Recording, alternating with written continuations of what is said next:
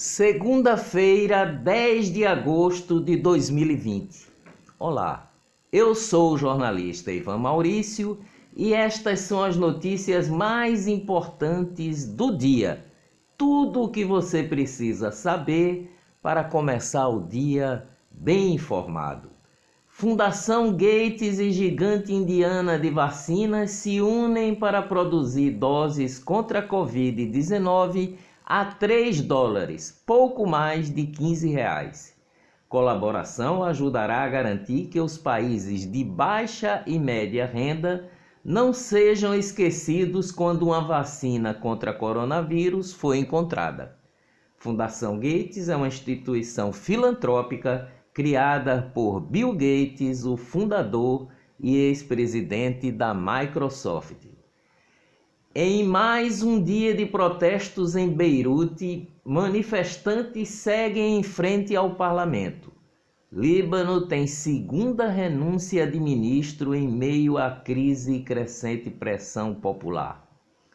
Michel Temer aceita convite de Bolsonaro para ser enviado especial do Brasil ao Líbano. O Líbano. Temer só pode viajar se tiver autorização judicial.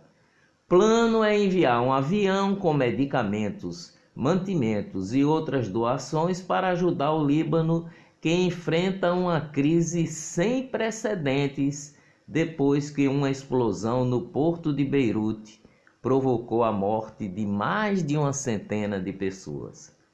Presidente do Supremo Tribunal Federal, Dias Toffoli, foi hospitalizado ontem e diagnosticado com pneumonite alérgica. Ele está internado no hospital DF Star, em Brasília, e fez teste para Covid-19. O resultado deu negativo. Ministro passa bem e deve seguir trabalhando, informou o STF. Em sua conta do Twitter ontem, Bolsonaro critica o lockdown o isolamento total e diz que o lockdown matou de duas de três pessoas no Reino Unido. O presidente usou tabloide britânico para apontar que no Brasil, mesmo ainda sem dados oficiais, os números não seriam muito diferentes. E ainda acusou a Rede Globo de espalhar pânico. Salário de servidor consome três vezes e meia o gasto com a saúde. Em 2019, o Brasil desembolsou 928 bilhões para pagar servidores públicos federais, estaduais e municipais, o que equivale a 13,7% do PIB revela o jornal O Estado de São Paulo. FGTS emergencial. Caixa Econômica Federal libera novos saques para trabalhadores nascidos em julho, nesta segunda-feira. Calendário seguirá mês de nascimento do beneficiário. Nesta etapa poderão ser pagos até 3 bilhões e 300 milhões de reais. Cada trabalhador poderá sacar até R$ 1.045 de contas ativas do emprego atual ou inativas de empregos anteriores. Criminosos explodiram caixas eletrônicos de uma agência da Caixa Econômica Federal na madrugada do domingo em Paudalho, na zona da Mata Norte de Pernambuco. De acordo com a Polícia Federal, responsável pelas investigações. A investida aconteceu por volta das duas horas da madrugada e os bandidos fizeram um refém na praça em que fica em frente ao banco. Cruzeiro do Alto da Sé é depredado em Olinda e suspeito é detido com perna quebrada. Caso ocorreu na madrugada do último sábado. O suspeito está custodiado no Hospital Miguel Arraes, em Paulista. Ele diz que estava emaconhado e só queria tirar uma selfie. Economia, com dívidas de 4 bilhões, Ricardo Eletro pede recuperação judicial. Venda de materiais de construção crescem 8,3% em julho.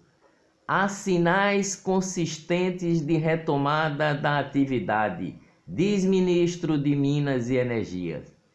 Segundo Bento Albuquerque, ministro de Minas e Energia, o consumo de energia elétrica retomou os níveis de 2019. Gasolina e energia elétrica puxam inflação de 0,36%, a maior para julho desde 2016. Improbidade administrativa.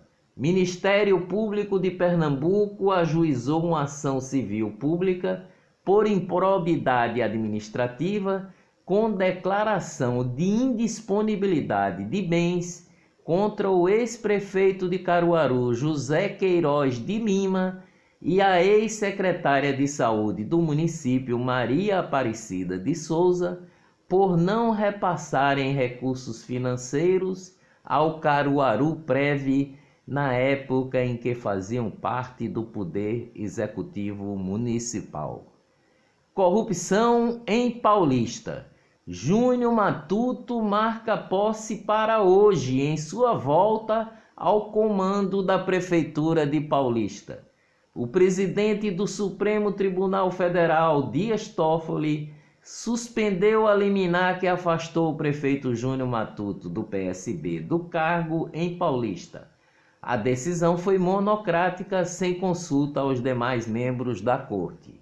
Presidente da Câmara Municipal de Paulista disse que não daria posse a Júnior Matuto.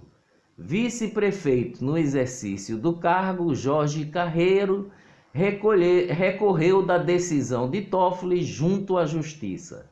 O clima está quente em Paulista. Corrupção Portal Tome Contas do Tribunal de Contas de Pernambuco traz uma informação curiosa sobre as licitações vencidas pela gráfica A Única do empresário Sebastião Figueroa, que já teve dois pedidos de prisão rejeitados pela Justiça em operações da Polícia Federal e da Polícia Civil.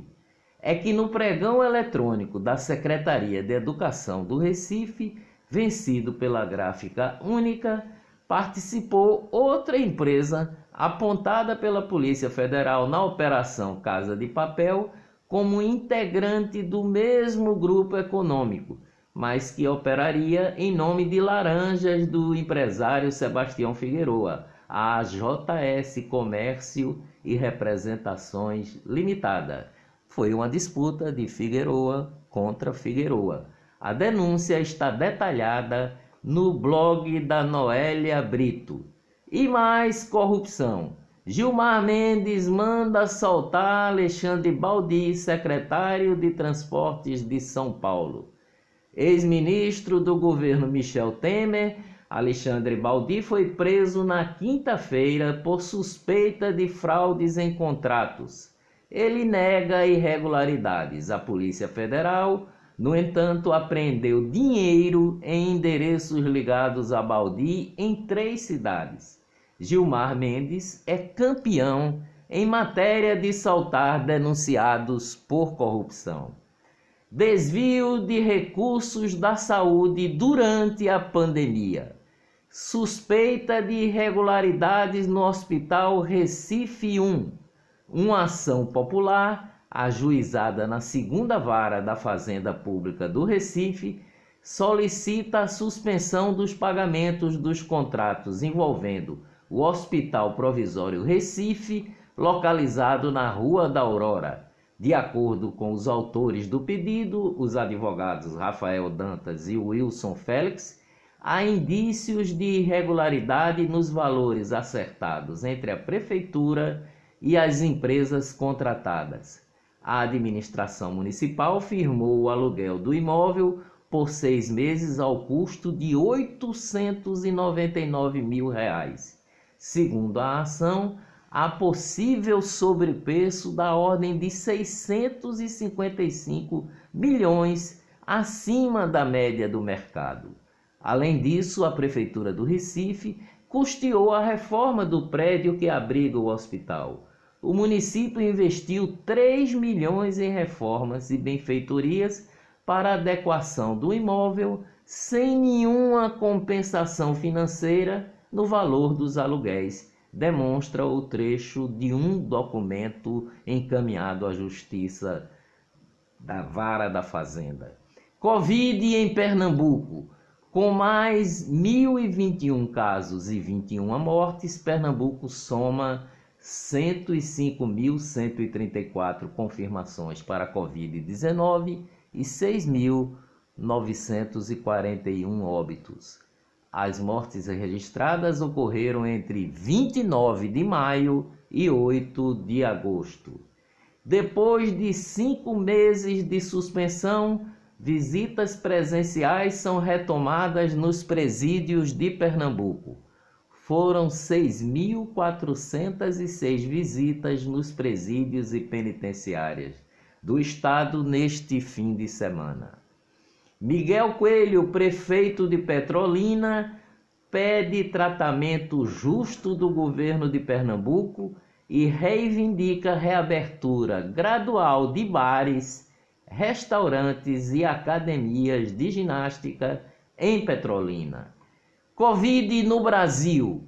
Ministério da Saúde registrou ontem mais 23.010 casos e 572 mortes pela Covid-19. Ao todo, o país já confirmou 3 milhões e 35 mil diagnósticos e 101.049 vítimas fatais pelo novo coronavírus. Apenas duas cidades de São Paulo ainda não têm casos de Covid-19. Em dois dias, Prefeitura de São Paulo interdita 58 bares. Protocolo da CBF aumenta risco de Covid em três divisões do futebol brasileiro. Atletas estão protestando. Os exames demoram para ficar prontos e alguns foram é, positivados sem estar com sintoma algum. Com nove atletas com Covid-19, o Goiás tem sua estreia adiada no Campeonato Brasileiro. A partida seria disputada contra o São Paulo e causou enorme polêmica porque os clubes chegaram até entrar em campo. Confederação Brasileira de Futebol também adiou a partida que ocorreria entre 13 Futebol Clube e Sociedade Imperatriz de Desportos na Série C do Campeonato Brasileiro. 12 dos 19 jogadores do Imperatriz, do Imperatriz testaram positivo para a Covid-19. Publicitário paulista Enio Mainardi morreu aos 85 anos, vítima de Covid-19. Covid no mundo. Estados Unidos ultrapassam marca de 5 milhões de casos de coronavírus. A maior potência mundial alcançou os 162 mil mortos na manhã de ontem e é de longe o país mais afetado em termos absolutos no mundo. Reino Unido registrou 1.062 novos casos de Covid ontem, maior número diário desde o final de junho. Nova Zelândia completa 100 dias sem transmissão de coronavírus e pede cuidado com medidas de proteção para evitar novo surto. Falta de dados e de transparência criam desconfiança sobre a vacina russa. A produção da vacina a partir de setembro, antes da conclusão de todos os testes e de, da divulgação dos resultados que comprovem a sua eficácia, gerou críticas de especialistas. Venezuela estende pela quinta vez estado de alerta pela Covid-19. Agora a boa notícia sobre o combate ao coronavírus. um grupo de empresas e entidades formado pela Ambev, as lojas americanas, o Itaú Unibanco, todos pela Saúde Stone, Instituto Votorantim, Fundação Lehman, Fundação Brava e a Bergen Family Foundation se uniu para financiar a construção de uma fábrica de vacinas contra a Covid-19 que será doada à Fundação Oswaldo Cruz, a Fiocruz.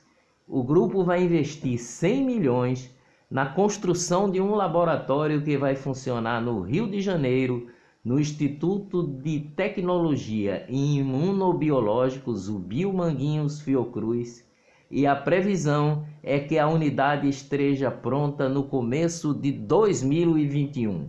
O grupo também investirá na aquisição de equipamentos e na infraestrutura para a produção das vacinas. A CanSino, empresa chinesa de biotecnologia, vai começar os testes com cerca de 5 mil pessoas na Arábia Saudita em breve. A informação foi passada ontem por um porta-voz do Ministério da Saúde saudita. Dias melhores virão. Até amanhã, bem cedinho.